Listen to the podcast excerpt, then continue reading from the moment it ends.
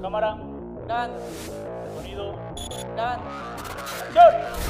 Cine entre amigos. Cine entre amigos. Cine entre amigos. Conducido por Juan Carlos Garzón. Juan Carlos García. Hoy nos acompaña Mafe Roussel, Diana Garzón, Diana Garzón. Antonio del Toro. Antonio del Toro. Bienvenido.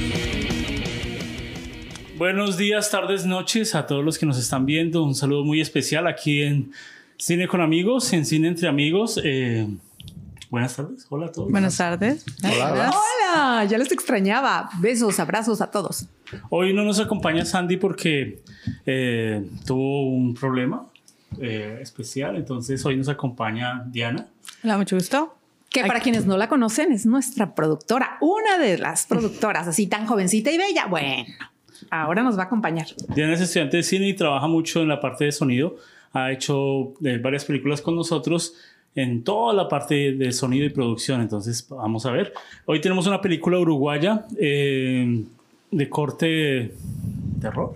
suspenso. Horror, Sí, slasher, terror. Sla- slasher. slasher. Sí, terror, slasher. sí. Eh, se estrenó hace, ¿cuándo fue? Hace- el año pasado. Eh, se llama Al morir la matiné. Al morir la matiné. En una noche tormentosa en Montevideo en 1993, un cine con cierto aire decadente está abierto. Allí se exhibe una película de terror italiana titulada La muerte jamás vista, que atrae la atención de unos pocos asistentes. La sala no cuenta con su proyeccionista habitual, reemplazado por su hija en esa tardía función. Aparecerá un sobrio personaje con la intención de asesinar a todos los espectadores. ¿Gustó la película? ¿No les gustó? ¿Sí son buenos para este género? ¿Quién empieza? Aquí. Tal vez no es mi género favorito, el slasher. No es mi género favorito, aunque creo que todos alguna vez nos pasamos viendo, ya sabes, Viernes 13 y todas estas películas de corte, ¿no? Y pues podría empezar a decir que como película slasher o de horror, pues cumple ciertos requisitos. Ya sabes, el asesino que nunca sabemos de dónde salió, este está matando básicamente adolescentes y son como de las características de este subgénero del terror. Entonces, digamos que la película cubre con esos requisitos. Y luego montones de sangre, ¿no? O sea, Claro. uh, para dar y dar. Y este, entonces yo creo que, bueno, yo creo que la película cumple el objetivo como slasher, o sea, la idea, el guion. Personalmente no me gustan mucho ahora. Antes yo creo que las disfruté, me eché todas las de La Matanza en Texas o cómo se llaman esas. Eh, La masacre. Ese- Masacre, de sí. Texas y todas este tipo de películas, eh, Scream, em, bueno, Halloween y demás. Pero pues yo creo que me quedó chica la película, me quedó debiendo la decía- Yo me fui criado mucho con películas de terror desde de los 9, 10 años. Siempre me gustaron las películas de terror. Todas las, las veía, gringas, latinas, todas. Me gustaban mucho. No tanto el tema del miedo, a mí me divertía mucho, es como cómo iban a matar a la persona. A mí, me- es- porque uno sabe que es un asesino que va a matar a todo el mundo. claro. Sí. Pero lo, lo divertido de estas historias para mí era cómo van a matar a la buenona, cómo van a matar al inocente, cómo van a matar al moreno, cómo van Claro. a matar al latino. Para mí me parecía divertido, por eso me encantaba ver Saw. No sé Ah. si se vieron Oh, sí, sí, claro. Uno, dos, tres, cuatro, cinco, seis, todas eran iguales. Claro. Sí, Pero eh, eh, eh, lo divertido era cómo las máquinas que se, se formaban. En esta película también, pues empieza, o sea, la película no tiene como tal una trama muy, muy marcada, ¿no? Sabemos que es un asesino que va a matar a todo el mundo. Desde el principio, usted Sí, ya sabe. sabe qué va a pasar. Sí. Pero entonces, ¿qué tiene de especial esta película? ¿Qué la hace diferente? Para mí, que es una película uruguaya. Yo nunca había visto una película uruguaya. Pri- Primero, lo único que conocía de Uruguay en, en- en la parte de, de- Era el fútbol, era la comida, era su gente, pero nunca había visto una película de terror uruguaya. No sé ustedes si conocían antes. No, yo tampoco había visto una. Mm, No creo que la haya visto alguna, no. Y Yo sí he visto asesino- películas. Un asesino slasher, se dice. Ajá. que para los que no conocen, slasher es ese género en cine donde son asesinos. Eh, en- hay veces son en serie o hay veces son asesinos que matan todo lo que encuentran. Pero en este caso muy particular, casi se basa mucho en adolescentes, en adolescentes que son problemáticos, que andan en las drogas, o sea, son características que tiene el subgénero y que generalmente se cubren, ¿no? O sea, estudiantes que andan fuera y como ves en esta, pues sí, son jóvenes todos, ¿no? Sí, O sea, es el, en inglés le llaman el, el teen scream, es el, el- el género, porque es o sea, un tipo de película que se, eh, se le hace a la mercadotecnia a los adolescentes, ¿no? Ya, ya ves que cuando se van, por ejemplo, ejemplo, de, a las cabañas, ¿no? Que Claro. se van de viaje de fin de semana y luego pasa todo esto. O reunión de ex estudiantes, ¿no? O de ex compañeros de cole, se reúnen y al rato llega todo el mundo y los descuartiza. Pues así. Pero lo que sí me gusta de, de la película, al menos es que sigue las pautas ya establecidas por el género. Porque, por ejemplo, o sea, el clásico orden, ¿no? De que el primero en morir siempre tiene que ser los adolescentes calenturientos. Tienen que serlo. siempre. Se sigue eso. O sea, lo, que, e- e- eso no sé por qué, pero es como clásico del género de que el personaje más cercano al virginal, digamos, es el que siempre sobrevive. Sí. Ese es establecido y sigue esas pautas. O sea, si se han visto cualquier película de terror de las que hemos hablado de, de- de este género, les va probablemente van a identificar muchos de esos temas con la película, ¿no? De, de- de- de lo ya establecido. En cuanto a lo que promueve, la- lo nuevo que yo pienso que tiene la película vendría siendo el, el- el concepto del lugar. Porque no se me viene a la mente alguna película de terror que eh, Que haya empezado dentro de una sala de cine y ahí es toda la película. Sí, o sea, eso, el concepto eh, en ese sentido es original. No, no he visto nada ah, así similar, pero pues tiene sus, sus detallotes, ¿no? También la película que... ¿Qué dice Ana? Pues en lo personal, eh, siento la película, la siento como en un 80%. Eh, declaro que es, bueno, es uruguaya, nunca había visto cine uruguayo, nunca conocí nada de Uruguay, pero como, como dice Maffer, entra en la categoría de la película. Entonces tú intentas ver esta película, pero siempre vas a encontrar lo mismo, ya sabes qué va a pasar. Entonces que en las muertes ver cómo los matan, ver cómo- pero ya sabes, las muertes son muy simples también. Entonces como cuando, oh, lo va a matar. Ah, ya. O sea, no pasó algo diferente que realmente diga como que, wow. Que sostuviera la tensión, Sí, ¿no? Tal vez Eso la también. única que yo podría decir como me pudo conectar fue como conectaron el inicio y el final. Que arranca el niño con las, las bolas de dulces, De y al dulces. final es la misma escena, pero con con diferente, ojos. con ojos. Objetos, sí. Entonces esa es la conexión que yo digo, wow, ahí la sacaron como cine independiente que logran tener la conexión, pero les falta un poco más de desarrollo como tal en la película, pensaría yo. Vamos a hablar de la trama primero. La trama como tal eh, es un asesino que colecciona ojos, ¿cierto? O sea, no, no le vi nada más. Y llegó ahí. eh, no sé por qué llegó ahí. no- o sea, yo no entendí por qué llegó ahí, porque ese, ese lugar nunca lo entendemos, ¿no? Nunca entendemos eh, este asesino cómo, qué nombre tiene o... Sí, no hubo Nunca- nada de información. hubo una- un desarrollo de ese personaje como tal.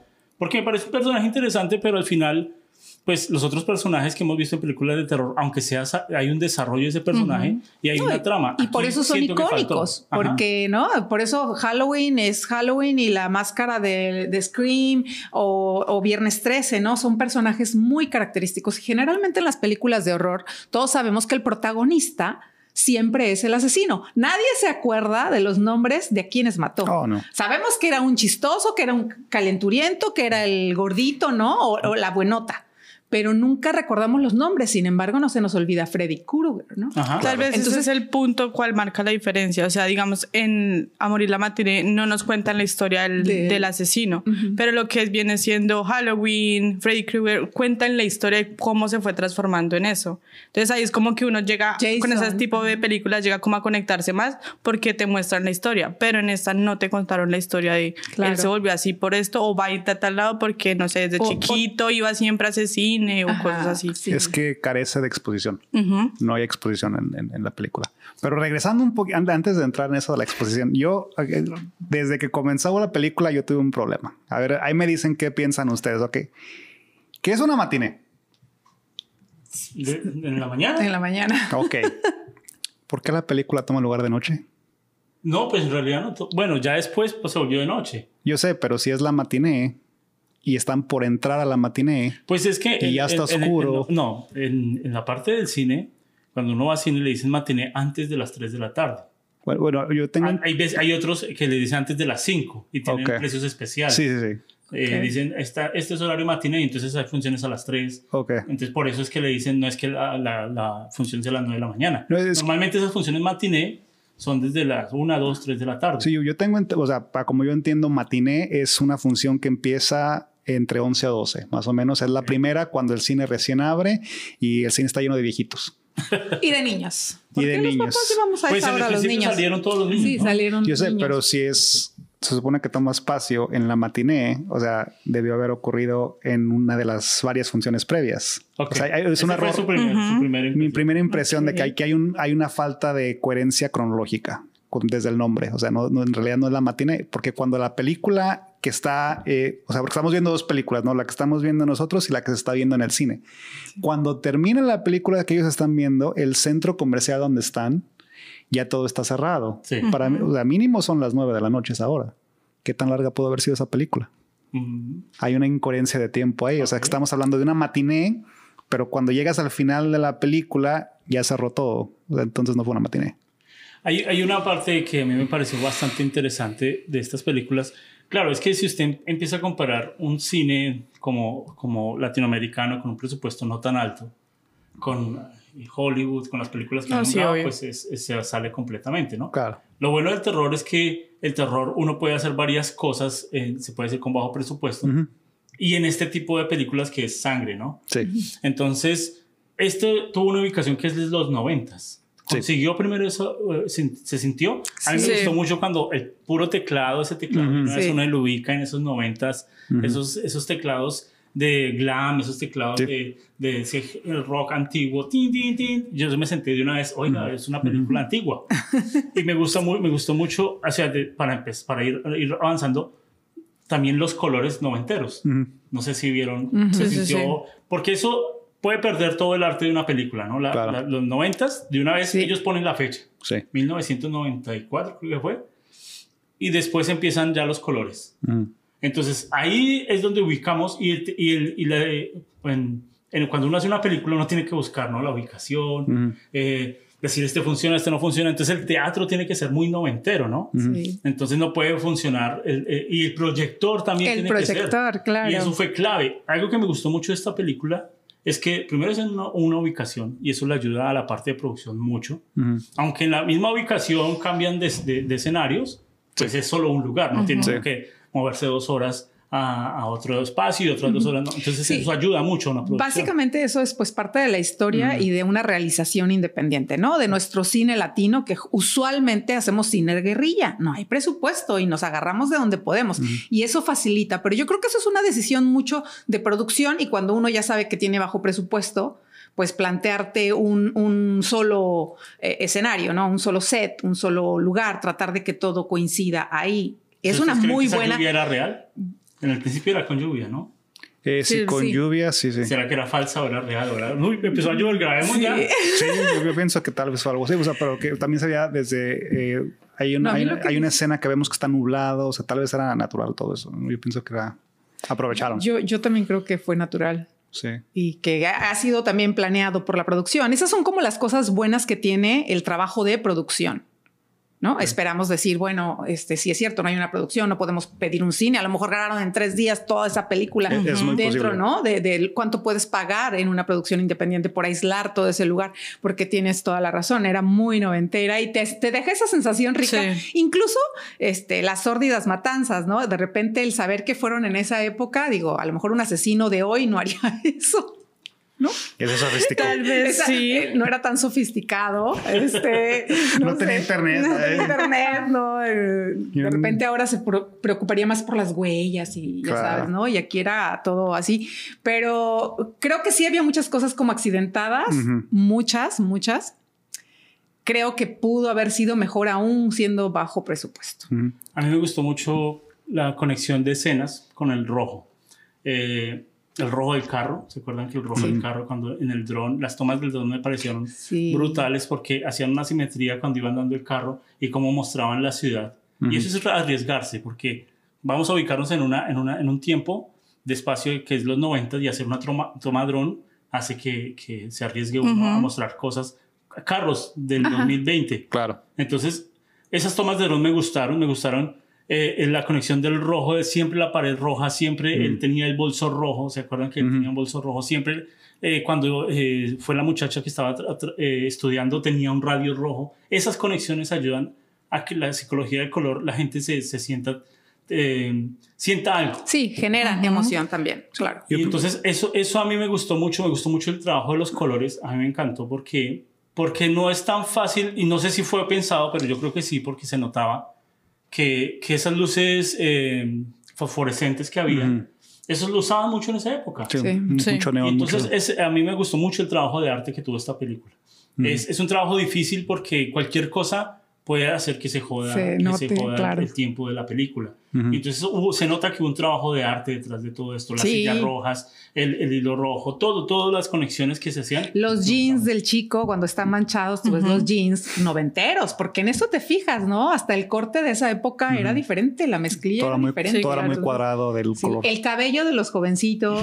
Ah. estaba. El sí. rojo del letrero, el rojo de los dulces. Yo no tengo el rojo de las sillas, los el rojo de los cigarrillos. Casi todo, cuando usted Sí. se da cuenta de los colores, hacía una conexión muy, muy buena. Y estas películas, lo rico es eso. Ujú. Que uno, primero vamos a ver sangre. La Claro. sangre no es Sí. negra, no es... Bueno, en el cine muchas veces la ponen negra, pero la sangre no es azul, la sangre es roja. Claro. Si una vez uno lo va metiendo con, con cosas eh, eh, tentativas, con cosas sensori- sensoriales, con el rojo, uno ya sabe para dónde va. Uno ya va sintiendo. Y uno dice, uy, esto va... Y, y a hoy le botan ahí de una vez la, la publicidad de Coca-Cola y le dan ganas de tomar Coca. Eh, Entonces el color hace que, que la historia tal vez no tenga una curva de drama, una curva, pero hace que tenga otro valor agregado de estas películas. No, yo pienso que estoy de acuerdo. O sea, visualmente daba mucho la, la película. Lo que, lo que flaqueaba ahí era, era pues, el- La historia, el desarrollo. No había, no, en realidad es que no, no había historia. Y como estamos mencionando lo de, o sea, una película de este género, o sea, tú vas a ver cómo van a matar a alguien, ¿no? Ujú. Y había así unas cosas que me desesperaba, así de que, ok, vas a matar a toda esta gente, muy bien. No empiezas con el de enfrente.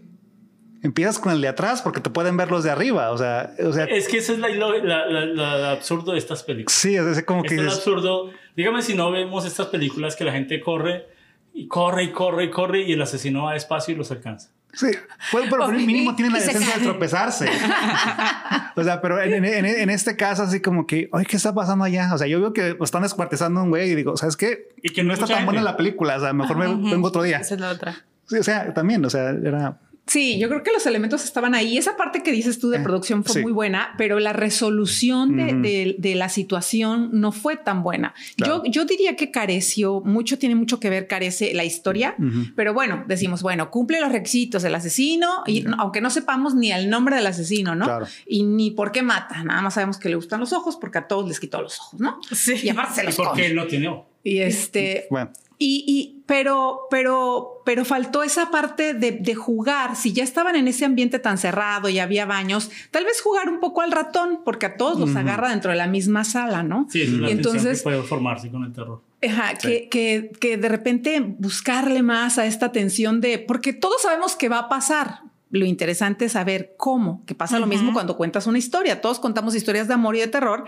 Lo interesante es saber es cómo, ¿Cómo? la vas a contar, ¿no? Entonces, yo creo que ahí se queda corta y en las actuaciones también se queda corta. Vamos, yo Suárez, creo, vamos yo creo que el niño ha sido una cosa mag- ma- magis- magistral ahí, pero el único. sí. El que la salvó. El que la sal- o sea, la carita del niño no dice nada, pero me encantaron todas sus, todas, todos sus, sus encuadres porque su carita decía algo todo el tiempo y no hablaba, ¿no? Y todos los demás que se aventaron un discurso, qué malitos eran. Sí. No le gustó la actuación. No me gustó. No, de- deja de lo, la calidad de la actuación, la calidad del texto. O sea, el texto, es- el era- diálogo. Era, muy el forzado el diálogo y, era, y era extraño. Eh, o sea, no había muchas cosas como que no cuadraban. La, la- la peor escena siendo cuando el chico baja con la, con la muchacha que le gustó que vio en el, en el autobús, creo, Mm, ok, sí. y habla con ella. O sea, es así como que no. No, cuando es las horrible. dos, sí, no, las dos chicas des- completamente desconectadas de la emoción de lo que están pasando, cuando tratan de escapar las dos, Oh, las dos chicas, la que estaba corriendo ya se había dado cuenta y la, Ah, sí, la sí. del la protagonista Ajá. y corren y tratan de abrir con un con llaves que para agarrar el teléfono y to- toda esa situación que debería haber sido de mucha tensión. Tú veías a la protagonista que lo que decía no conectaba con su cara ni su cuerpo. La otra gritaba a lo tarugo, pero bueno, dices, está en shock, ¿no? Y la otra le trataba de explicar, vamos a salir de aquí. Sí, vamos a salir de aquí, tú tratas de calmar a alguien, pero la tensión interior de alguien que acaba de ver que están descuartizando medio mundo, que cerraste al tipo, que tienes el tiempo contado, no, hombre, iba pero como cosechando flores en el campo. Y entonces no había ni siquiera la conexión y yo creo que eso te arruina mucho la película porque lo, lo, lo- lo- cuando tú ves una película de miedo es justamente esta tensión que te genera, lo va a matar, lo cierra los ojos, ¿no? O no, ¿por qué te vas por ahí? Ya sabes, ¿no? Ay, porque él siempre les pasa, cierra la puerta cuando, ¿no? O termínalo de matar, ¿no? Sí, sí. Nada más le das un golpe y luego te vas y luego te mata. Entonces, todas esas cosas que te generan esa tensión y ese impulso, de repente una muy mala actuación, ni siquiera risa, te arruina lo que estabas viendo porque eran completamente, no hacían match, no había energía en esos personajes, ¿no? Y yo creo que eso arruina toda esta parte. Sobre todo en esa escena donde están en, donde está eh, en el cuarto donde estaba estudiando la, la muchacha originalmente, que es donde sale con La su frasco de los ojos ahí. eh, o sea, toda esa escena es así como que está toda mal hecha. O sea, está, está horrible esa escena. O sea, porque están ahí, ni siquiera es en el intento de correr, congelados, y el otro ahí masticando de los ojos enfrente de ellos como para el, Sí. el valor de shock, pero es así Aparte había Un una poco puerta atrás. pero, pero Bizarra y desconectado. Eso le gusta al- al- al- a ese género gusta, sí. No, yo, No, yo, yo sí. sé, pero creo que esa escena en particular, o sea, como que todos los personajes estaban desconectados. O sea, no sé si tal vez yo lo que sospecho es que cuando estaban grabando esa toma de cuando mostraban a él comiéndose los ojos y las otras personas acá no estaban en el mismo cuarto. Porque las reacciones de ellos como que están fuera de ritmo de lo que está haciendo el asesino. No sé, me dio esa impresión, toda, la- toda esa escena y así como que es que esto parece ser que lo Hay- encimaron. hay- hay- bueno, en, en la actuación, en, especial en estas películas, hay veces pasan cosas sobreactuadas, Mm, pero el que no puede pasar es el asesino. El asesino tiene que dar miedo. sí. ¿Cierto? Porque a veces uno dice, ay, esta vieja tan... Se nota que está sobreactuada. Sí. Pero cuando aparece el asesino, uno dice, ay, jue madre, y se asusta uno. Hasta Claro. uno debe asustar. ¿Este asesino consiguió No. asustar? O sea, la actuación del asesino... Ustedes conocen a, a Ricardo Isla, se llama el, el Sí. actor. Eh, vive aquí en Chicago y, y ha hecho varias películas y creo que muchos respetamos la parte que ha hecho de cine. Pero en este papel como tal, consiguió lo que Yo, yo el pienso que consiguió el Pu- papel. pu- pudo haberlo conseguido, pero en esas, en esa ese- escena tan importante llega un, un punto que, o sea, hubiera sido bueno que mínimo se volviera chusco en algo, ¿no? Que fuera un poco mínimo gracioso, pero oye, cuando en esa escena que se está comiendo los ojos, o sea, es, es- es- todo está, no, es- no está coordinado nada, no- nada encaja. O sea, la, la reacción de ellos, de, los de la- las, las, las- de los chicos y la reacción de él, o sea, no encaja nada. Y luego, o sea, concluye con ellos que corren hacia la puerta a un lado donde está él. Entonces, como, ¿por qué no empezaron por ahí? ¿Por qué tuvieron que quedarse todos hechos O sea, ahí viéndolo, ah, comiéndose los ojos? O sea, ¿por qué se quedaron ahí? O sea, no, no tiene sentido y no coordina porque ellos no muestran terror. Nomás están así. O sea, Sí, no, no, no lo expresaron. No sé. El asesino sí le enamoró. es que eh, no sé si saben, los Oh, asesinos claro. seriales, Sí. eh, claro, dan esa sensación en, en la- no solo en, la- en el público, sino en la sociedad de miedo, pero también hay ese... ese Fascinación. esa fascinación. Y hay muchachas y bueno, gente que se enamora de esos Oh, sí. asesinos. Ya. Eh, Pues en lo personal no me enamoré del asesino y tampoco me llegó a conectar como asesino.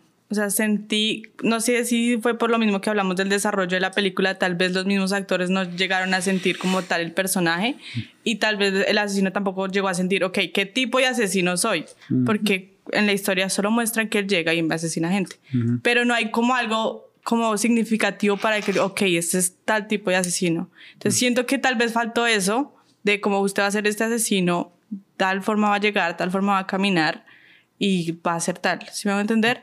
Pero al momento en que muestra la película y que muestra, que él ya muestra la cara, yo como no, Mm. o sea, no, no, no llega a faltarme, el, ok, este A mí, es... a, mí, a mí algo que me gustó de, de este, bueno, de pronto de la parte de dirección de fotografía, es que logran que este asesino se vea grande. Sí. Porque yo conozco a Ricardo y él no es tan grande. Ah. Sí, él es más pequeño que yo y, y no se ve tan ancho, no es musculoso. Pero logran que con, con la- el encuadre y el lente que se vea más grande que los otros personajes. También eso en el casting hacen que, oiga, no puede ser más grande que el asesino, porque eso, ahí dos muchachos podrían pegarle a él. Claro.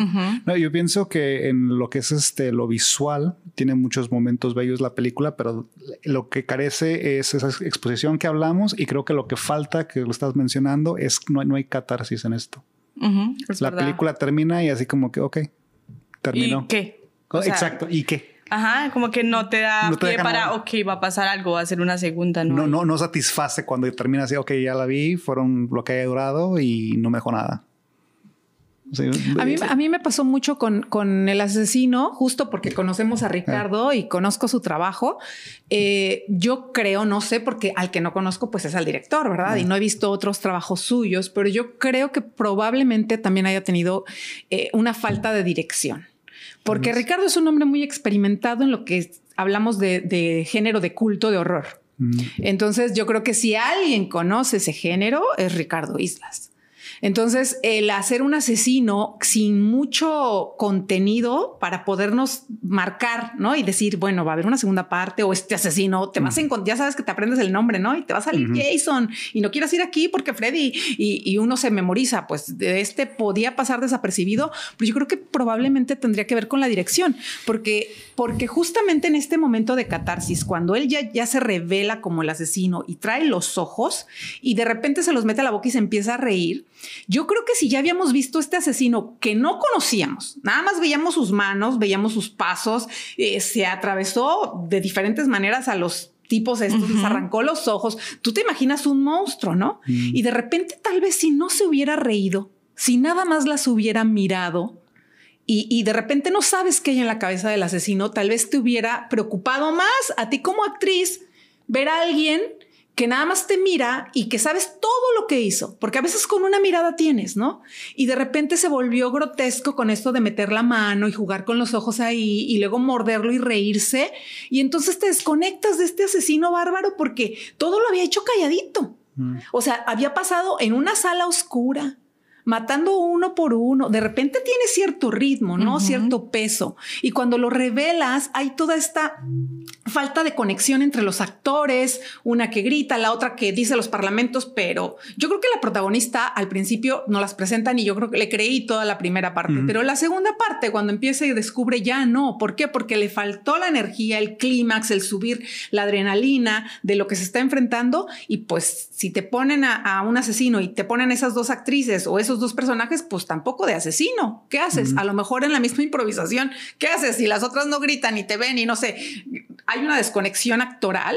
Entonces yo creo que ahí probablemente fue falta de atención del director, porque si toda la producción está cuidada y nos cuenta una historia padre de los 90 en un cine y la ambientación, ¿por qué no están cuidados también los actores. Uh -huh. Fue una exposición que yo creo que no tuvo sentido uh -huh. y, y, eso hace que se pierda el valor de la película y también del asesino, ¿no? Porque como bien lo dices, si estás cuidando el encuadre para que, para que se vea más o para que no descubramos todavía la cara, el rostro de este malvado y te lo develan y se come un ojo y se ríe, y de repente ya no tiene el peso y las otras no reaccionan. Es, era como, no sí, sé, yo al único que vi todo el tiempo en la película fue al niño.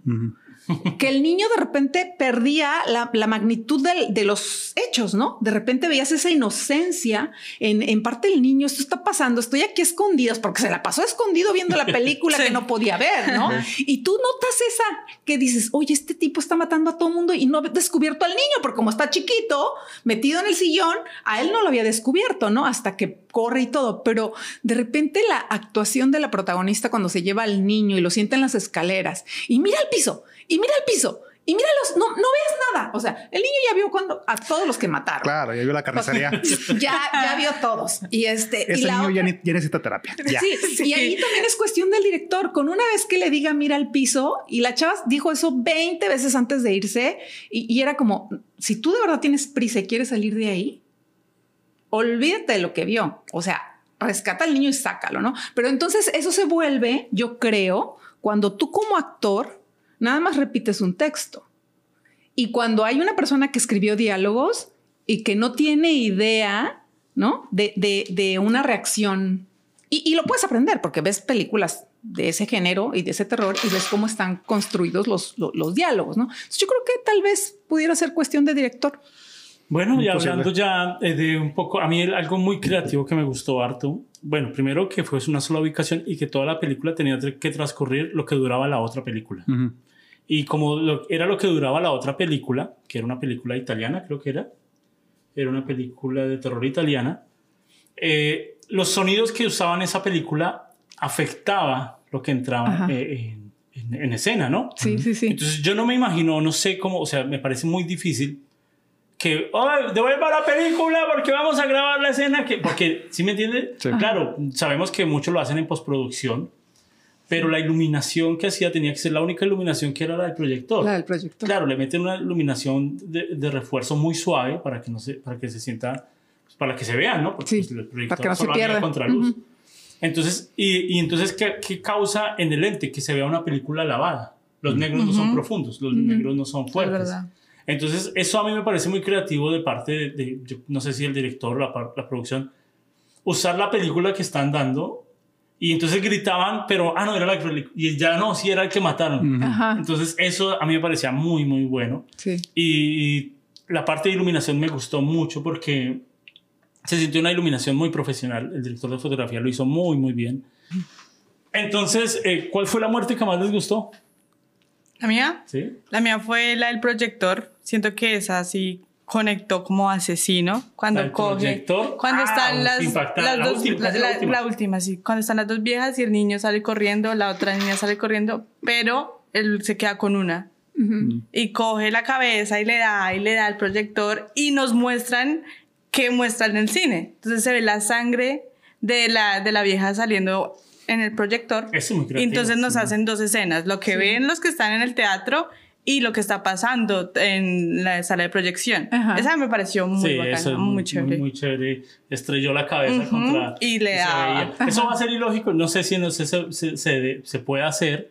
Se pudiera que se suceder refleje refleje. completamente y se ve. Pero pues se vio muy bien. Se Sí, vio muy bien. sí, sí. ¿Usted cuál, más- cuál fue? Eh, la, la que, la que más recuerdo, o al menos que, que para mí sobresalió, fue la de los dos jóvenes cuando están dando el beso. Oh, a mí me esa. Porque es así como que tan tirada de los pelos Sí, sí, sí. que me gustó. Y lo, y lo que en realidad me gustó de eso, porque estamos hablando de, lo, de las fallas de, de- de actuación, ¿no? pero hubo momentos, no con los chicos cuando están besando, pero los amigos de están felices por su amigo, ¿no? Míralo todavía. se, se siguen besando.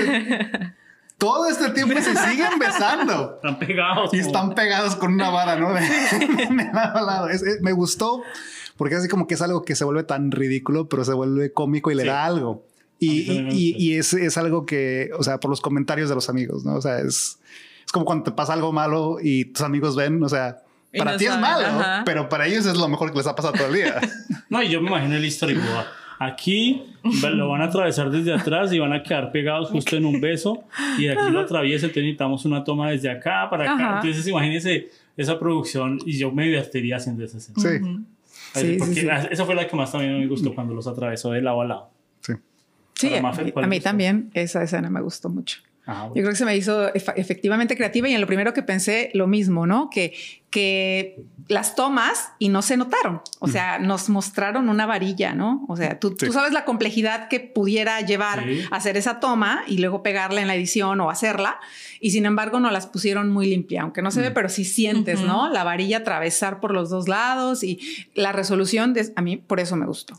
Algo que tienen los asesinos, estos asesinos de estas películas no tienen mucho texto, Ujú. pero sí tienen sonidos. Sí. Y hay veces practican y practican como la respiración de este asesino, cómo, ah, cómo el asesino tiene que transmitir, cómo el asesino... Entonces todo este, este eh, trabajo de postproducción también, de Foley, de cómo la sangre cae, de cómo la, la- la- eh, cuchilla, eso es un trabajo muy profesional y se sintió mucho en la película. Claro, yo la vi fue en el televisor, eh, verla en cine debe ser muy, Sí. muy brutal porque todas estas películas se deben ver más en cine. Y a mí me gustó el trabajo de, de postproducción de audio, el diseño de audio me gustó mucho. Sí, había una, había una así una muerte que no me gustó mucho, ya bien este, hecha, fue la del propio este, asesino. Porque ahí sí sentí completamente doblado el torso, así del Mm. maniquí y su cabeza completamente, o lo que hayan ¿La usado, la- la- cuando, asi- cuando asesan- asesinan al asesino, Ah, ok. que igual le, le entierra una varilla, ¿no? Sí. Porque le sale por, por enfrente. Mm. Esa toma Sí, no me gustó porque está muy, este, muy, muy primer plano, o sea, muy aquí y, Y la y cabeza se ve mal, se veía fuera se de... un torso falso. Sí, sí, y sí. entonces yo creo que es- si cuidaron tanto la de las varillas, Sí. hubieran cuidado la última, Estaban ¿no? Para cerrar. las O sea, yo sentí que... Sí, la, la, la, la- la muerte del asesino no fue tan... Entonces, ¿qué pasa con estas películas? Hay veces esas películas de terror, uno dice, ay, pero no hubo mucho desenlace del asesino.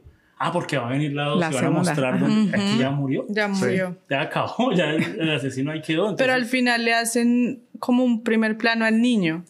Entonces, no sé si puedan agarrar otra que historia de que el niño quedó se traumó. traumado, no sé, o era conocido con el asesino. Se. Pero, No, se volvió pero o sea, asesino, bueno, si que hacen fuera un Batman. primer plano al niño, se ve el susto, el shock. O sea, esa parte me pareció también muy, muy, muy bonita de que, ¿y ahora qué va a pasar? Sí, o sea, es como que el único que, que- podría dar como bueno. que en la puede segunda darle pie por parte- ese lado.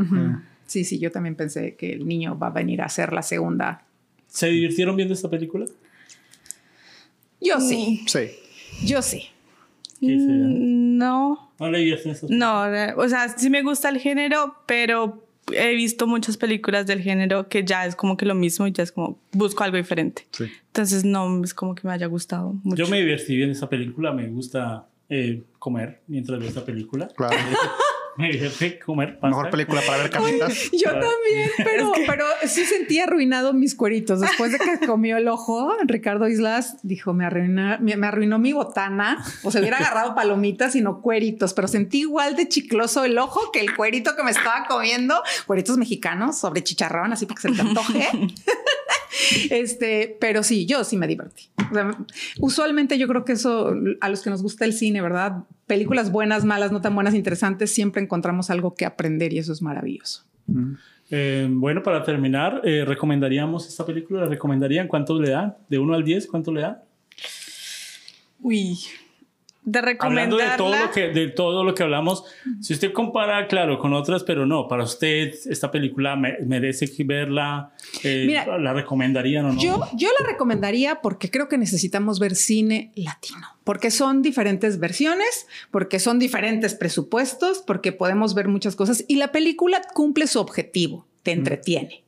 O sea, yo creo que la gente no se fija tanto en los detalles que nosotros nos fijamos, ¿no? Como los encuadres o la luz o todo. Pero la película te entretiene. Y cuando vas a ver un tipo de película como esta, horror y slash, pues tú ya sabes a lo que vas. Vas a ver un asesino, vas a ver sangre, vas a ver, ¿no? Entonces a lo mejor no esperas que nada te sorprenda, pero yo creo que sí te entretiene la película. Yo, yo pienso que sí, o sea, lo- logra la, la función de entretenimiento. Eh, a una persona que le guste ese género de películas sí se la recomendaría, pero a una persona que no le interesan las películas de terror, no, no está muy familiarizada con el género, pues no, no le va a dar nada en realidad. Y no, a esa persona se la recomendaría, pero eh, pienso que está como un 4, un 5. Sí, sí. O sea, sí la veo, pero no, la- no la vuelvo a ver. No la vuelvo a ver. Yo la recomendaría más como si estás aburrido en casa Eh. un domingo y no tienes nada que hacer, estás, no sabes qué ver, mírala por aburrición. Eh. Pero si tú quieres buscar algo que realmente, como, o sea, en mi caso, ver películas que me enganchen, que ahí es cuando digo, oye, que me gusta porque el personaje me enganche con el personaje, me enganche con la producción, no es no en ese punto. Pero si está aburrido, si no tiene nada que hacer un domingo, la recomiendo. Yo la recomiendo por varias razones. Uno, porque es una película latina. Normalmente esas películas las vemos dobladas y es muy aburrido a veces ver estas películas subtituladas. Sí. Entonces, a mí me enamora mucho ver eh, estas películas latinas con el idioma original, o sea, eh, casi yo acentos uruguayos no conozco, o sea, uno normalmente lo asimila Sí. con argentino, paraguayo, entonces uno, ¿cómo es que hablan? Sí, entonces me encantó mucho ver una película con ese acento, eh, me gustó, yo la recomendaría, sí, yo le doy un 7, para mí me parece bien. Y, y bueno, no es más, muchas gracias a todos por vernos, nos vemos en la próxima. La próxima película. Chao.